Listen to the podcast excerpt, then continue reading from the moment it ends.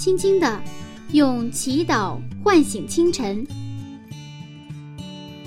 迎着初升的太阳，舒展新的生命。清晨的翅膀，翱翔上帝智慧的天空。每一个第一时间，我们和您一起从新出发。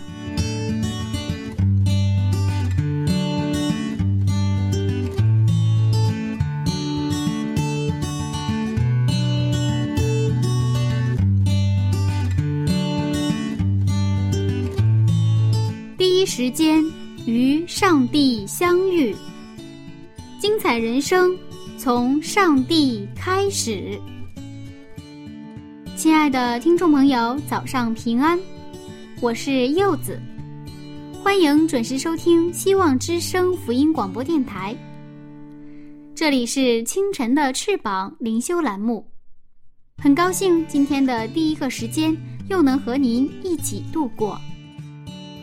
今天创世纪将进入第五十六讲。题目是“上帝赐福的惩罚”。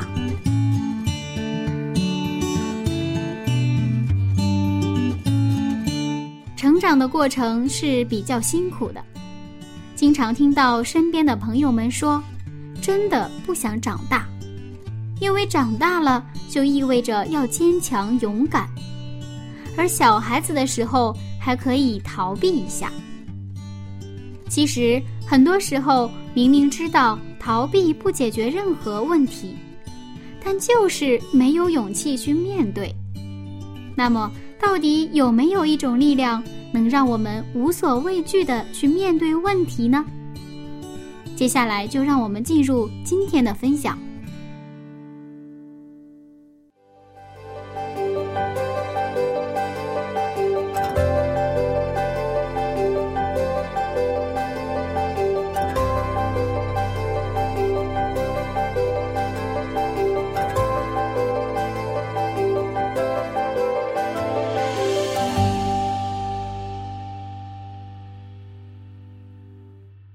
牧师您好，你好啊，很高兴我们今天又见面了。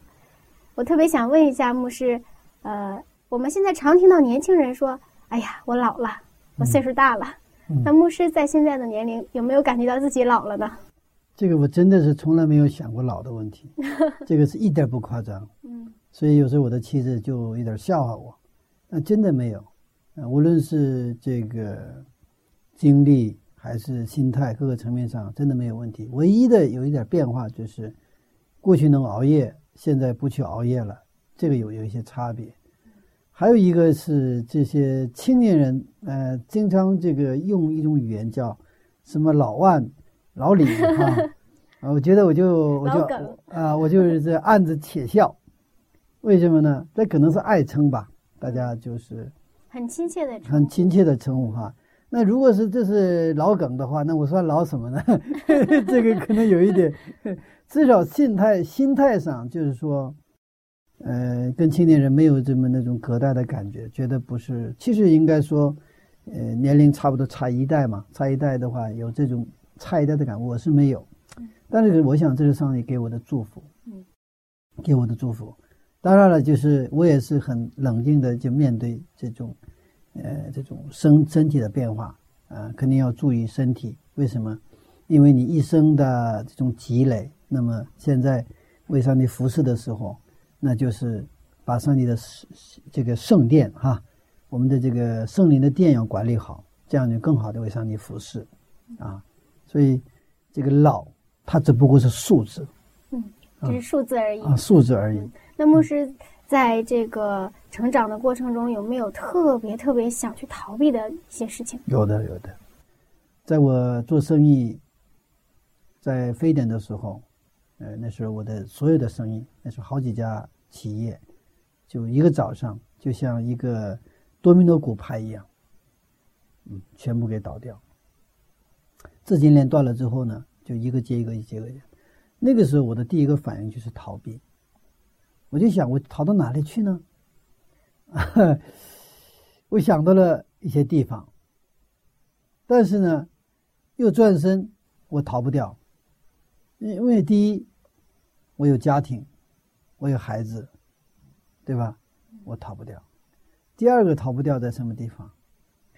因为当你的企业倒闭之后，因为实际上是就就会有巨额的债务等着你，而这债务相关联的人，应该是都是跟你有关系的人，是那些信任你的人，是曾经帮助过你、给你带来这个很多好处的人。第三个理由是你是基督徒啊，对吧？我逃掉了，谁逃掉了？基督徒跑掉了，而是一个教会的长老跑掉了，对不对啊？所以当时我真的是啊想逃避。不过，呃，我没有坚持的力量，所以我现在回过头来特别感恩呐，上帝呢给了我一个能够坚持的力量，真的，因为从那时候到现在，至少到现在为止，我就用过一个电话号，始终没有这个换这个电话号，啊，对一个做过生意的人都知道，做生意的人经经常换电话的，就是正常生意的人没事儿就是说。生意出现问题的话，一般他最好的逃避方法就是换号，啊！但是上帝真的让我坚持住，而且是让我去都能够去恢复，这个绝对不是说靠个人能够去做到的。所以我经常跟做见证的时候，我说我欠欠了上帝的，如果没有上帝的恩典，他的与我同在，你无法去坚持。当然，在教会工作当中也有有想逃避的时候，啊，因为。嗯，教会的工作会给你带来很多的喜乐，但是呢，有时候也会带来很多的那种啊，让你逃避的那么一些东西，就是别人的不理解啊、误解啊，啊，甚至可能有些是曲解。这个时候你很想去逃避，呃，特别是想逃避讲坛，就是去讲坛的这个路，有的时候真的走向刑场一样。这个可能不太好理解的话，但是这有真的最起码在我的在教会里的历史这种经历当中，有一段日子，我去讲坛就是铺刑场一样。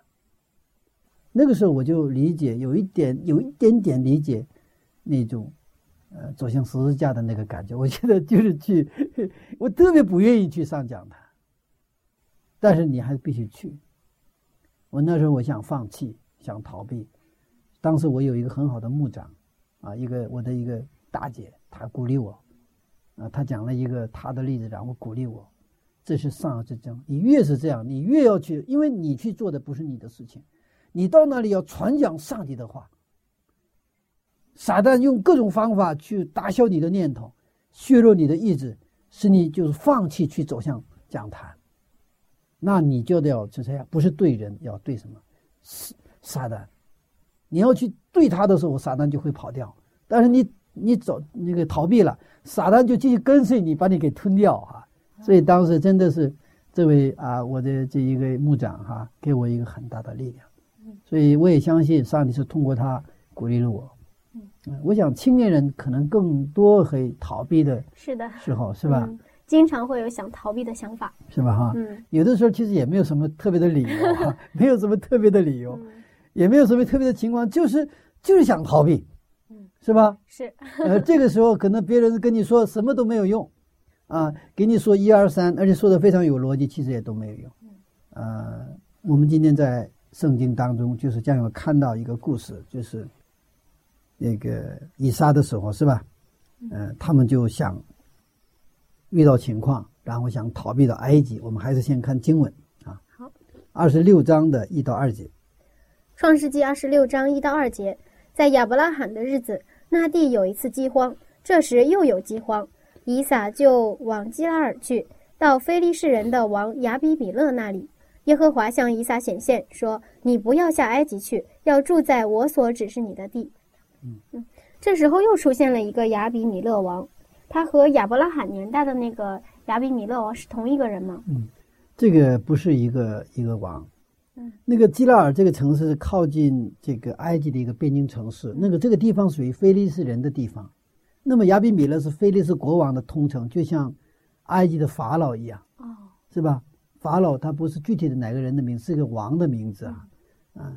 那么以撒他这个我们看到这个经文当中，他们住的地方有了饥荒，是吧？他们就下到基拉尔那么基拉尔的目的是他们要去通过这个边境城市要到埃及去，埃及是这个有这个非常的就是肥沃土地肥沃，呃，然后呢盛有这个物产非常这个一个丰盛的地方，到那里你就不用愁这个愁各种吃喝的问题。他说尼罗河三角洲啊，是非常非常一个，而且它的农业是特别发达的一个一个文明古国嘛。他们就想到通过基拉尔想去这个埃及去，那么他当他们到了埃这个基拉尔的时候，上帝就向以撒显现，是吧？他说：“你不要下到埃及去，要住在我所指示你的地。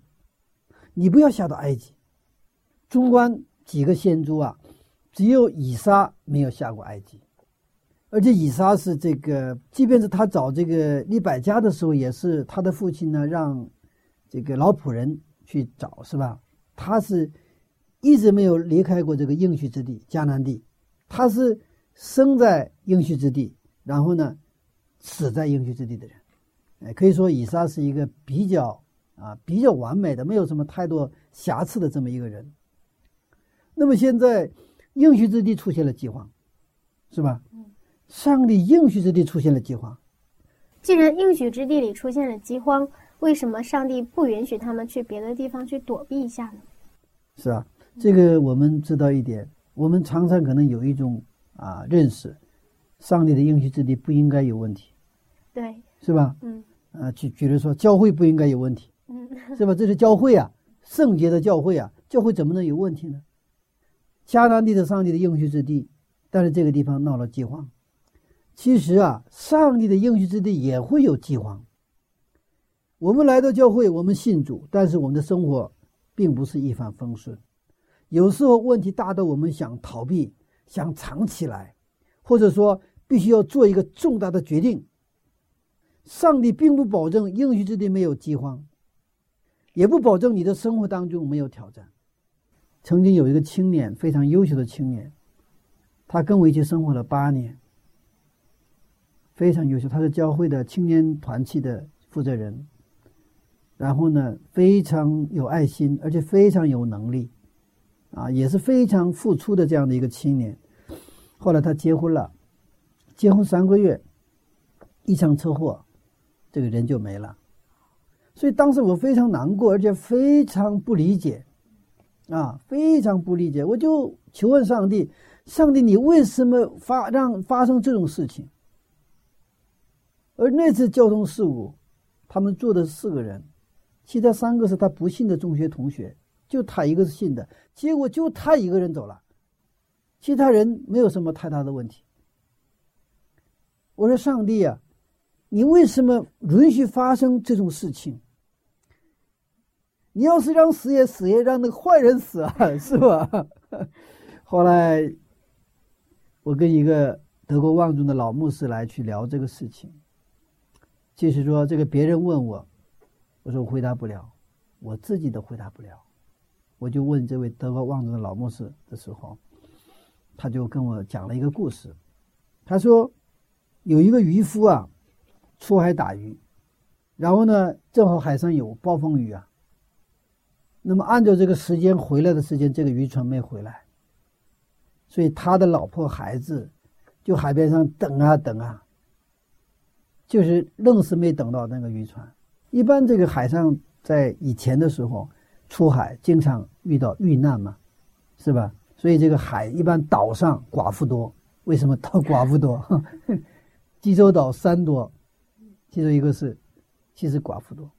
所以他们就是暴风雨，然后这个他们的丈夫的船没有回来，他们已经很悲痛了哈。这个时候雪上加霜啊，又出了一个事情。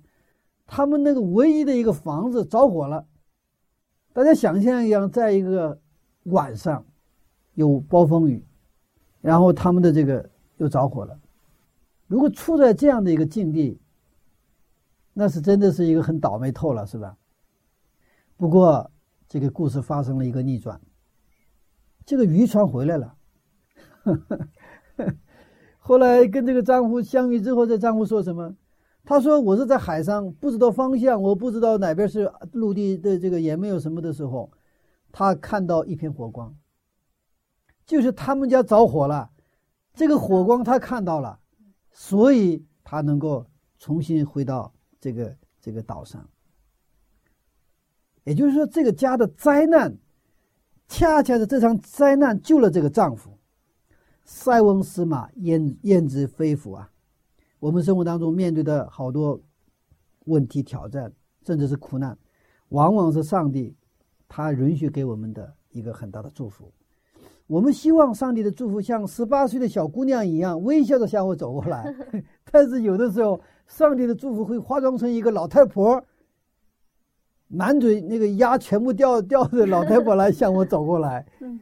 那上帝为什么总是用这种包装的祝福来祝福我们？我们想干脆上上帝，你你直接一点好不好？其实啊，并不是上帝要包装，而是其实他没有包装，我们也看不到。这是我们一场比喻了哈。上帝真的给给了你祝福，我们看不到它是一个祝福。啊，就像珍珠，有的人觉得珍珠很有价值，有的人珍珠算啥呀？那珍珠还不算一碗红豆粥啊，对不对啊？你是给你了，你愣是看不到，愣是看不到。过去啊，我对家人可以这么说，在年轻的时候，我真的不知道家人的重要，觉得这都是理所当然的。而且我觉得我自己不错，你嫁给我已经不错了，然后又生了儿子，你生在这样的一个家庭不错了，我觉得都是理所当然。但是后来经历了一些事情，那在随着这种年龄的增大，我越来越发现我的这个家人真的是很珍贵，很珍贵。他们因为就在我的身边，司空见惯了，熟识无睹了，太熟悉了，他们像不存在一样，知道吗？我们不知道他们的真正的价值，特别是这个。这个，当我经历了我在前面讲到这做生意，这个那种一种挫折哈，那个那个时候真的什么都失去了，失去了，失去了之后，我最后发现就剩下了我的家人。那个时候我才知道我的家人是这么宝贵哈。原来在，但你不认识。那原来在你不认识的时候，可能他对你来说可能是一个包装的、化妆的一个老太婆，知道吧？我们自己真的是求上帝，就是打开我们的眼睛，让我们能够看见哪些是真正我们人生当中就是说不太重要的，而且哪些是对我们有害害处的，就是能够分辨清楚的时候，这叫做什么？知道轻重缓急，这个叫真正的聪明人，真正聪明人。所以，我们基督徒的生活当中呢，这个我们会遇到问题，我们想逃避。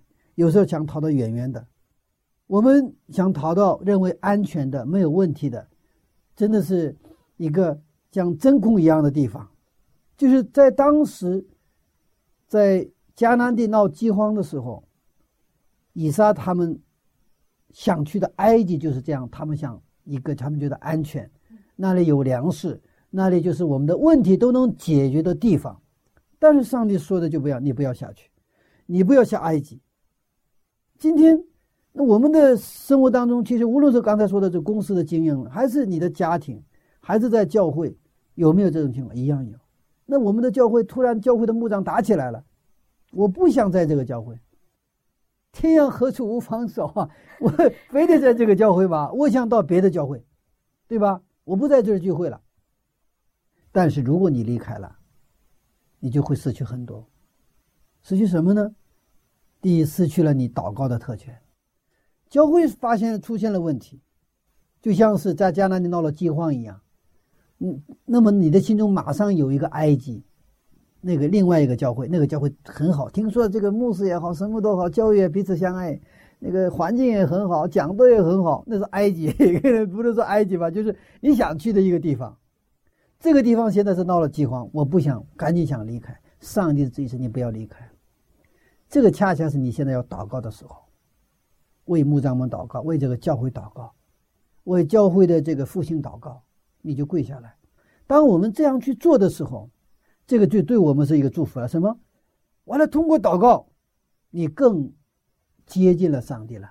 有更多的时间就跟上帝亲近，是吧？原来教会状态很好的时候，牧师讲的很好，环境很好，没有什么麻烦的时候，你就是安心的到教会了，就听听道，是吧？回去跟着教会有一点服侍，去做点服侍，然后我该干什么该干什么，挺好的呀，对不对呀？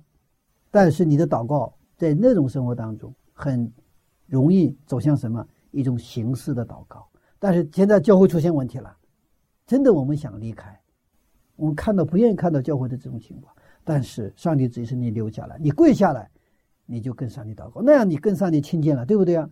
然后通过这个祷告，教会开始有变化，对吧？你开始服侍了，你开始就真的为牧长们祷告，牧长们悔改了，改变了，你看到上帝在这个教会身上的作为，是不是？这就是真正上帝要让我们留下来的原因，因为这个教会的。真正的领袖是谁啊？真正的领袖是我们的耶稣基督，他是我们的教会的头。我们的牧长是教，只不过是耶稣的什么仆人，是不是？那我们就是为他们祷告。所以这种啊情况就会发生在我们的教会，也会发生在公司。所以公司也是，我可能遇到一个很刁的老板，就想离开，是吧？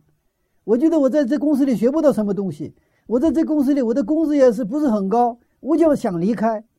上帝的意思不要离开，所以我经常跟特别是刚走向社会的青年来说，你不要容易动地方，起码一个地方待三年。为什么？不是说永远不动啊，最好是起码待三年。为什么？因为三年你没有三年的话，你学不到东西，而且这个养成这个习惯以后，我到任何地方可能待不长。待不长就走，待不长就走，所以你经历不到那个真正深度的东西。我可能几个月很聪明，我觉得都熟悉了，都明白了。不是，你还有不明白的东西。你在那个层面上你明白了，但是呢，在更高的层次上你还没有明白。你常常在基拉尔徘徊，因为这是边境城市。然后基拉尔过去就是埃及，那是一个理想的地方，而我的现实是闹饥荒，没有吃的。是吧？这个这种生活，我刚才说了，无论教会还是在公司，包括家庭当中也会出现，夫妻俩闹矛盾，这个时候最大的诱惑是什么？离开。总觉得有一个更好的人等着我，是吧？又诱惑诱惑呀，知道吗？就要去像以撒，他离开那个闹饥荒的迦南去埃及的，但上帝说你留下来。留在哪里？留在我所指示的你的应许之地，你不要离开这个地方。所以说，我们看到这个今天的经文，上帝给我们的信息什么？不要下下埃及，不要逃避问题，要面对问题，要勇敢的面对你现在面前的这个挑战。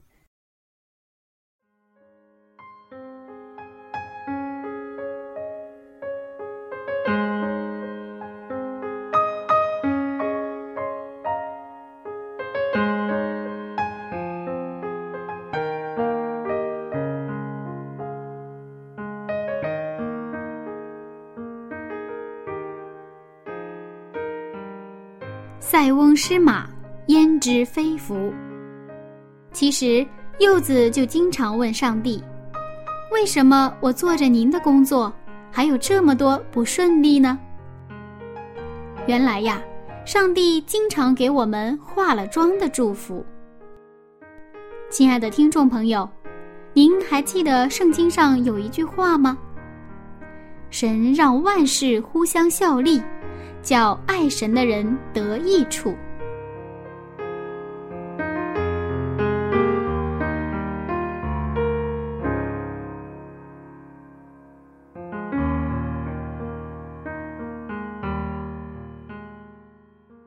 好了，现在柚子来邀请您听一首非常好听的歌曲，叫做《你的爱》。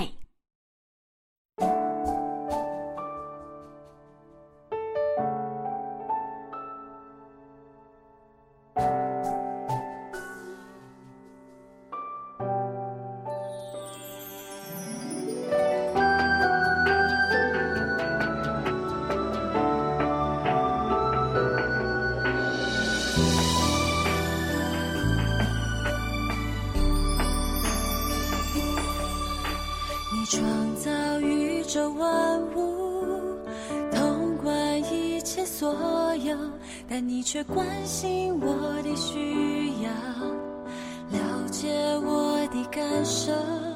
你手铺成天上云彩，打造永恒国度，但这双手却甘心为我忍受彻骨钉上苦痛。你共一生盼万民，圣洁光照全地，却一再是恩典，一再是怜悯，给我机会回转向你。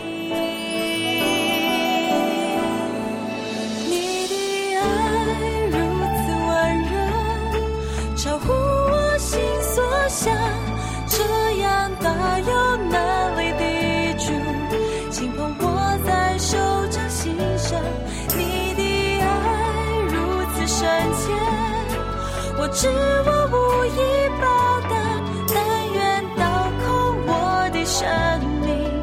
学习你谦卑的样式。背起我自己的十字架。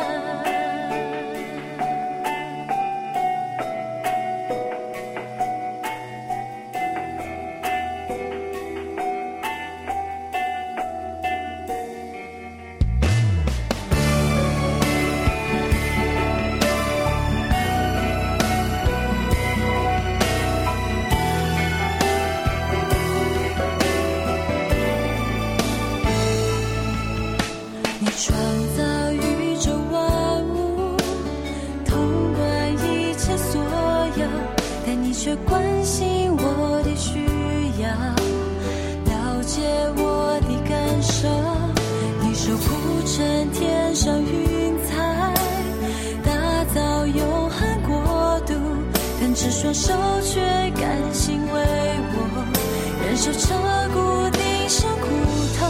你够一生盼万民，圣洁光照全地，但你却一再是恩典，一再是怜悯，给我机会回转向。你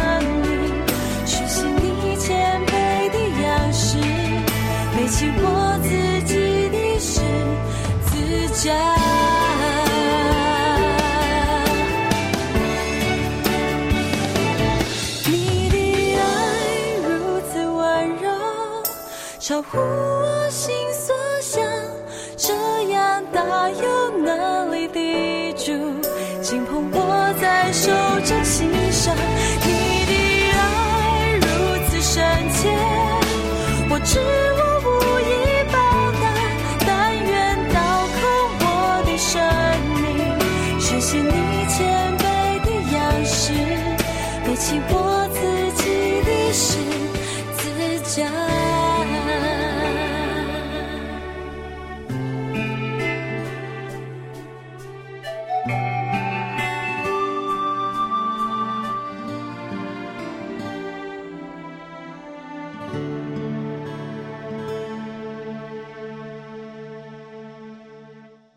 非常令人感动的一首歌曲。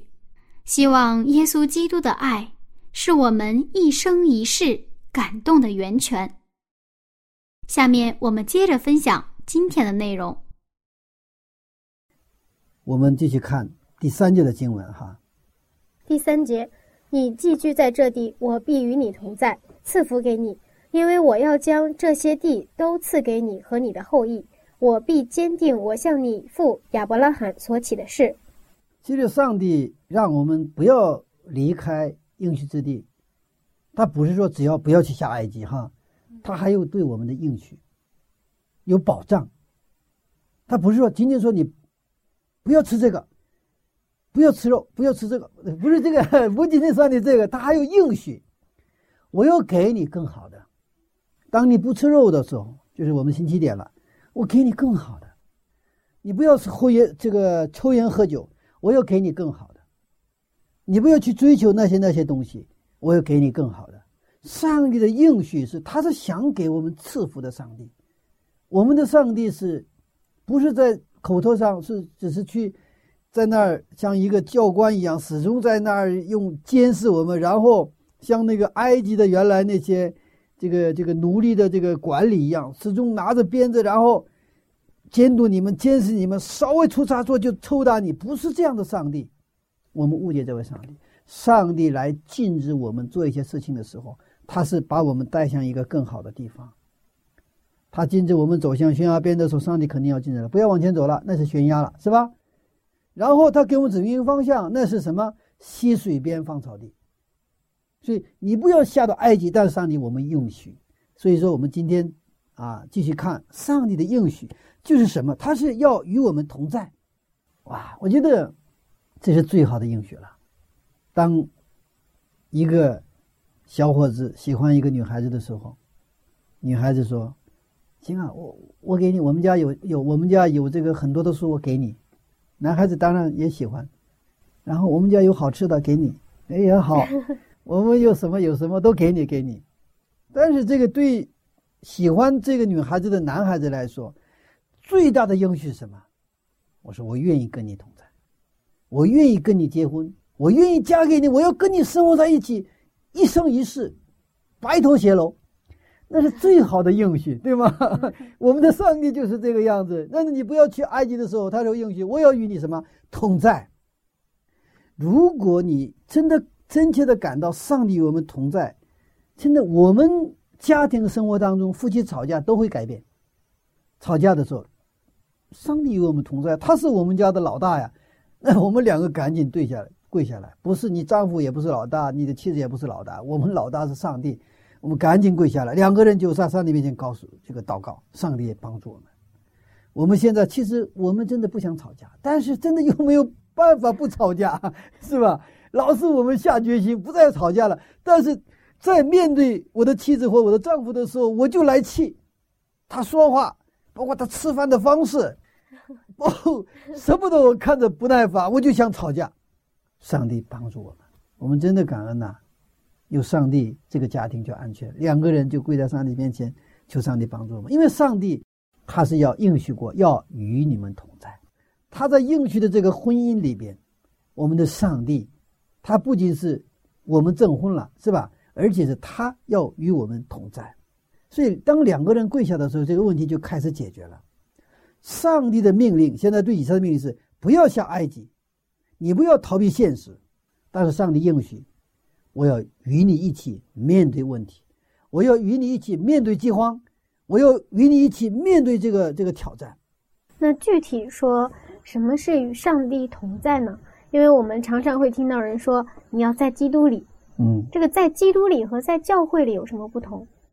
这个问题是很宽泛的问题了哈，啊，上帝与我们同在，他是用他的什么？话语与我们同在，用经上记着说与我们同在。当我们去听他的话语，顺从他的话语当中，我们就是跟他是一个立约的关系，是吧？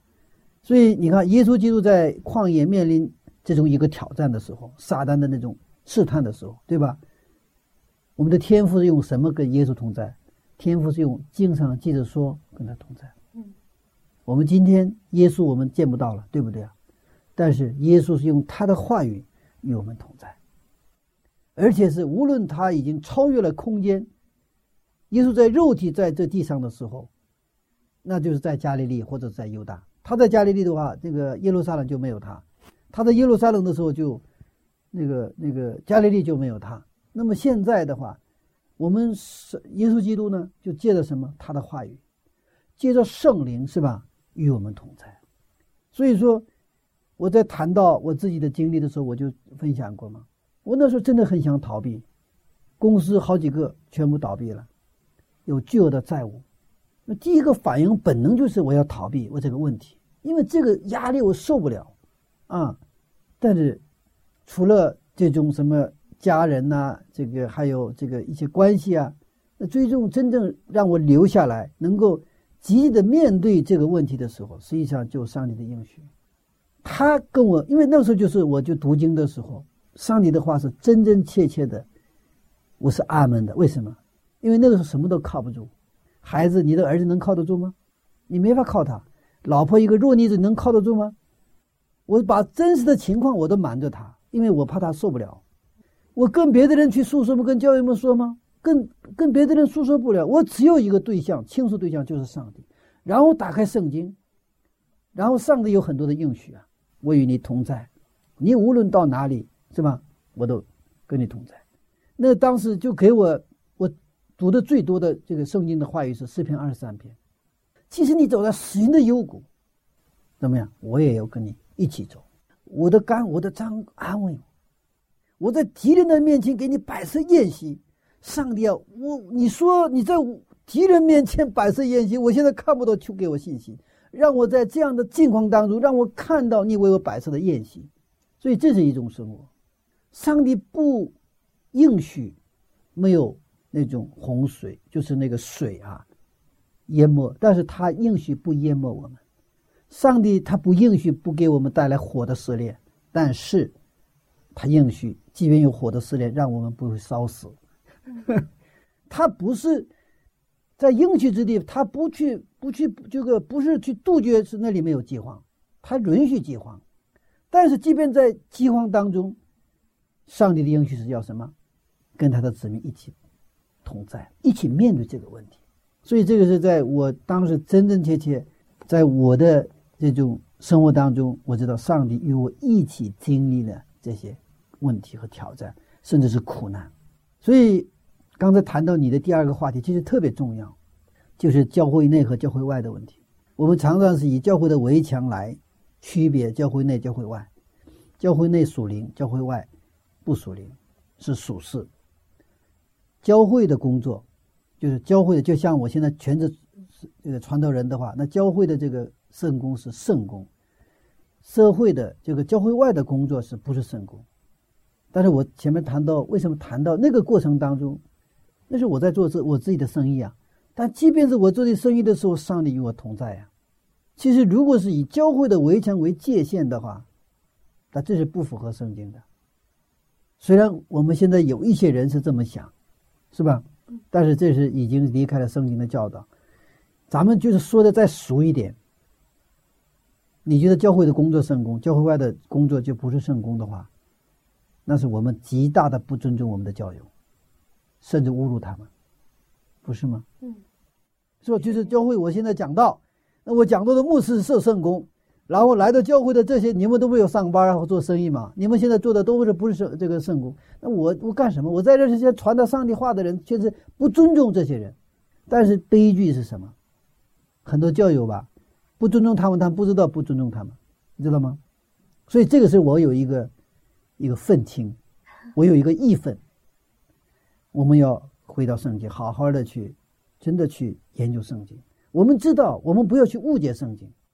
在圣经里只有一个区别：你是在耶稣基督里还是耶稣基督外。如果你在耶稣基督里，你在社会做的任何工作都是圣功。你在厨房里做饭给孩子，这是圣功。你在耶稣基督里的话，你是在做生意做买卖，对吧？在那讨价还价，你在耶稣基督里，你是在做圣功。在美国的 NASA，就是不是波音。波音啊，那个那个飞机啊，飞机，那里边有一个工程师，是一个教会的一个长老，他讲都讲的非常好，可以说他讲到的水平的话，那跟牧师就不相上下。所以很多的人建议，你就不要做那个那个那个工程师，而且他是一个带了好像二三百人的工程师的一个一个主管，在教会里有是非常热心的服侍的一个一个一个一个长老。那很多人建议他，你就不要不要做那个属事的工作了，你就在教会里做牧师得了。这个呃长老就回答的特别好，他说：“我在播音公司，播音公司给我开支，对吗？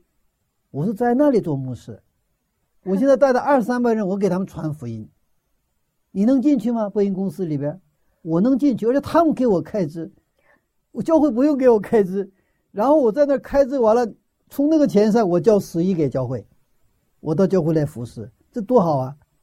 他他说的很实在哈。其实我们需要更多的耶稣基督里的教会之外工作的人。那么你不在耶稣基督里，你即便是做牧师，那你可能做了谁的？你可能做了撒旦的工具。所以这个是我们的中心，谁知道？耶稣基督知道。那我可能今天在耶稣基督里，明天可能不在耶稣基督里。所以我们精心祷告。所 以耶稣特别在幕后的时候，我们要更要精心祷告。我恐怕什么？原来可能在耶稣基督里，但现在不在耶稣基督里。所以我们不断的每一天每天把自己献上，上帝啊，我今天愿把我自己交上去，上帝你来掌管我今天的生活。啊，我靠自己，我太危险了，只有你才是我最安全的地方。所以这种生活呢，我们去经历的时候，我们就真的每一天的这种生活都是非常的充满一种活力的哈。所以我鼓励青年人好好在社会里打拼，因为在社会里，你有没有信仰马上能显出来。因为社会它不需要你的宗教语言，不是用你的宗教行为或宗教语言能显出你有信仰来。因为你在社会的话，会每天都遇到很多的挑战，而这个遇到遇到挑战的时候，你必须做出一种选择：你是下埃及，还是留在上帝的应许之地？你始终得做这个选择。但是有些呢？可能因为厌世，回到教会，完了再不敢走出去，那你就非常容易成为一个教徒。圣经的教训是让我们来到教会认识上帝，亲近上帝，然后什么走出去。教会就像攀登珠穆朗玛峰的那个大本营一样，大本营是一个我们到了一个几千米高度，我们是一个大本营往上冲，冲完了再设一个大本营再往上，就是这样的。它是我们休整和。装备的地方，如果你进了大本营，休整一个月、两个月、半年、一年不出来了，这干啥呀？你忘了要攀登那个高峰，这就错了。教会是上帝在地上的根据地，是在地上的一个大本营，是我们在地上向这个世界传福音的基地。出去并不意味着我们离开教会。关键你是不是在耶稣基督里？如果你在耶稣基督里，你可能从空间上可能离开了教堂或教会的那个现在聚会的地方，但是上帝与你同在。其实从圣经的意义上说，我们每一个人都是被上帝呼召出来的什么教会？我们是圣灵的殿，我们就是教会，所以我们应该成为移动的教会，移动手机一样，移动的简。但是无论到什么地方，就像你的移动手机。你要畅通那个信号，对不对啊？畅通信号，我们基督徒也是需要跟上帝呢畅通这个这个沟通，这我们叫祈祷嘛。这样的时候，我们就是一个移动的教会。那你去上班了，你把教会带到哪里？你的公司，你去了一个社交场所，你把教会带到一个社交场所。你回家了，你把教会带到什么？你的家庭里边，这才是真正圣经意义上的一个啊一个。一个一个传就是一种真正的一个基督徒的一种生活。刚刚我们谈到这个，啊，在教会里工作和在社会上工作，嗯，现在有一种现象就是社会上工作不顺利了，啊，走投无路了，嗯，然后想起来我要献身服侍上帝，嗯，牧师怎样看待这种现象？当然，我们其实很难知道人的动机，我们很难去判断，但是从现象上看，啊，就是。我常常啊，我向一些青年人挑战，呃，特别是在社会已经经历了若干年这个打拼过的，呃，这些青年人，我挑战，我说你，我说是全职献身，也就是说，你就做教会的工作，因为教会确实需要很多的工人员，有的时候可能社会缺你一个人不算啥，是吧？你社会缺你一个，你可能多给别人提供了一个就业机会，但是教会。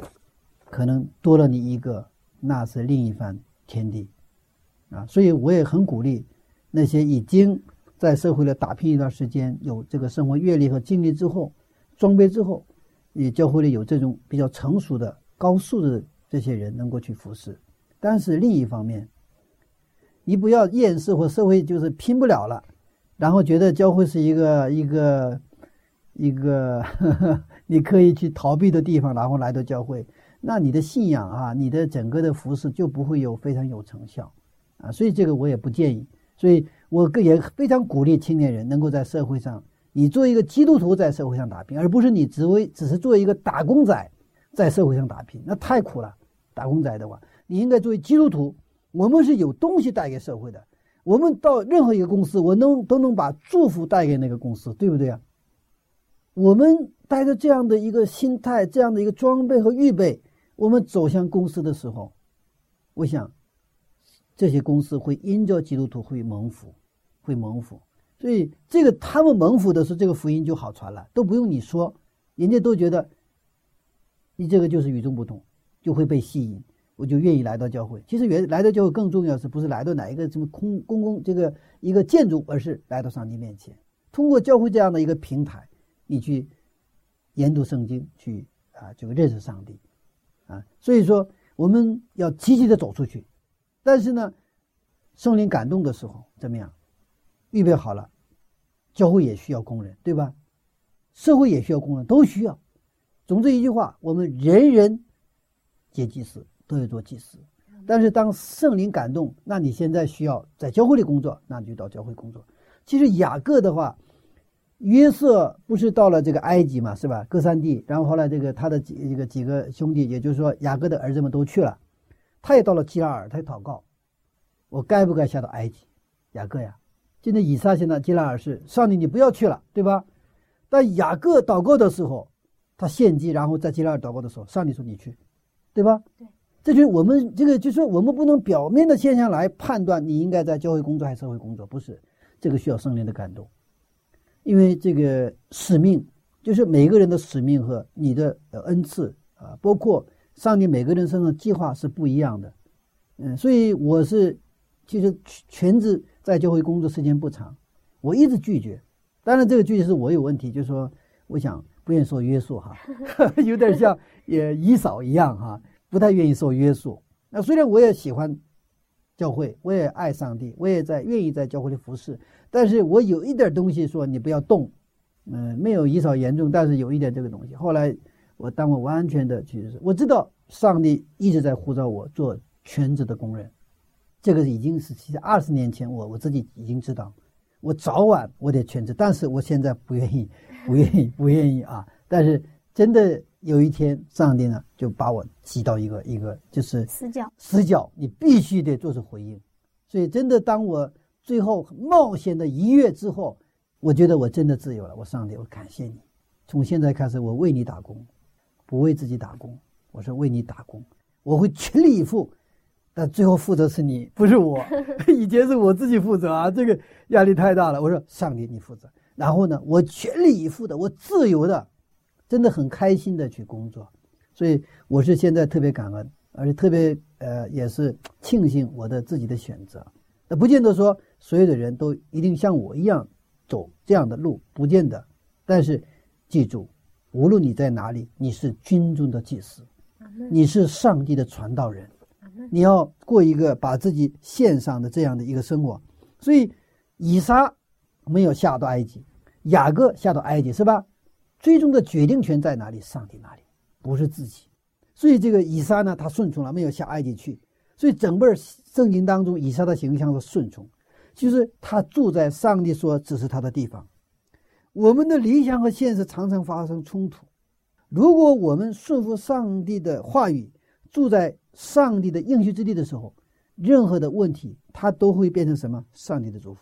而且在这种祝福当中，我们会不断的成长。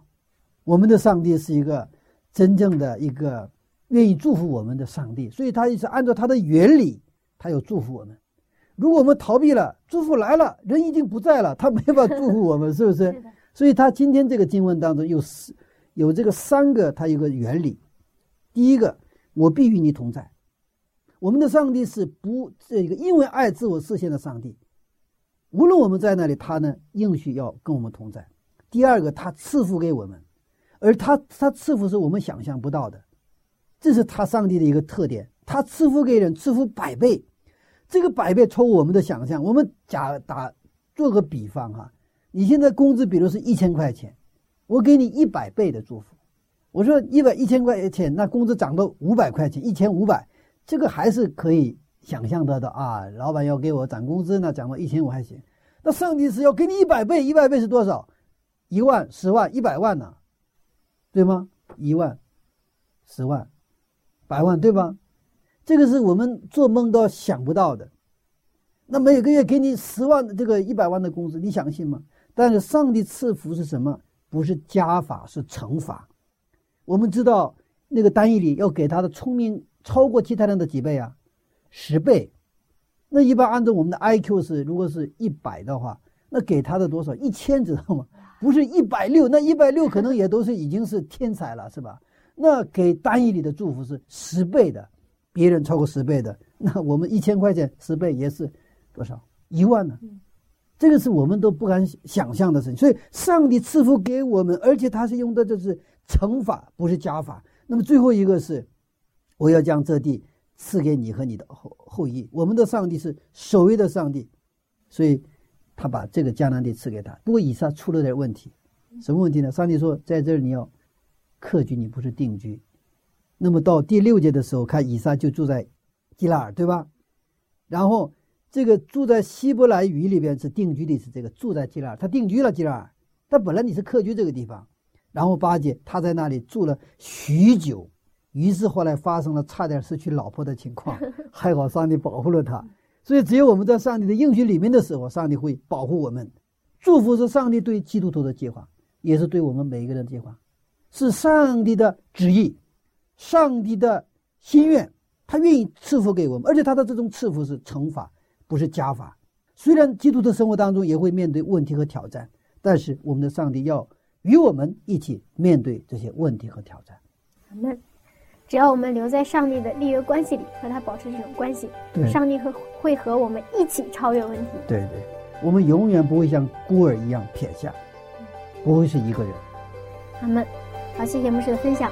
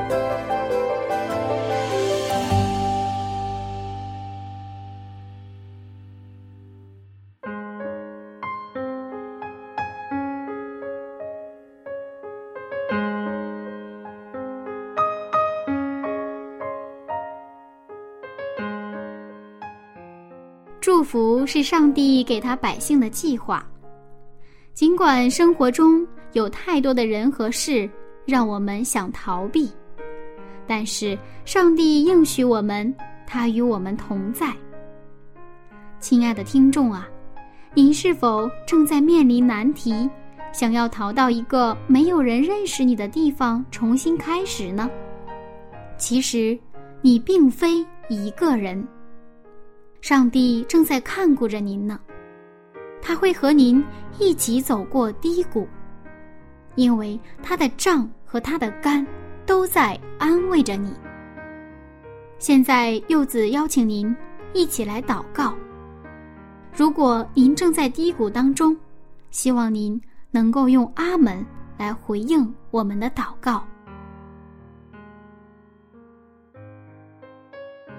亲爱的主耶稣，您是创造宇宙万物的主，但您却顾念我们渺小人类的需要，时刻看顾，时刻安慰。谢谢您温柔的爱，不离弃的爱。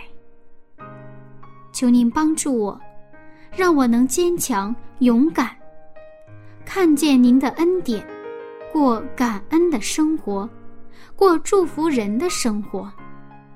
奉耶稣基督的名祈求，阿门。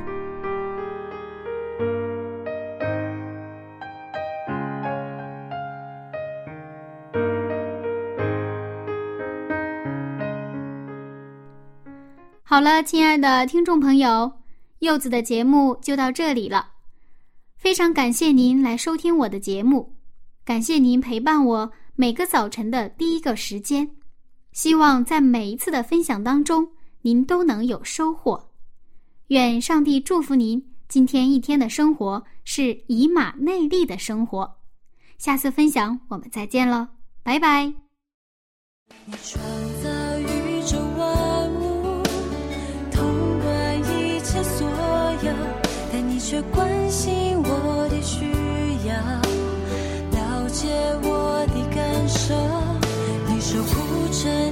上云彩，打造永恒国度，但只双手却甘心为我忍受彻骨顶上苦痛。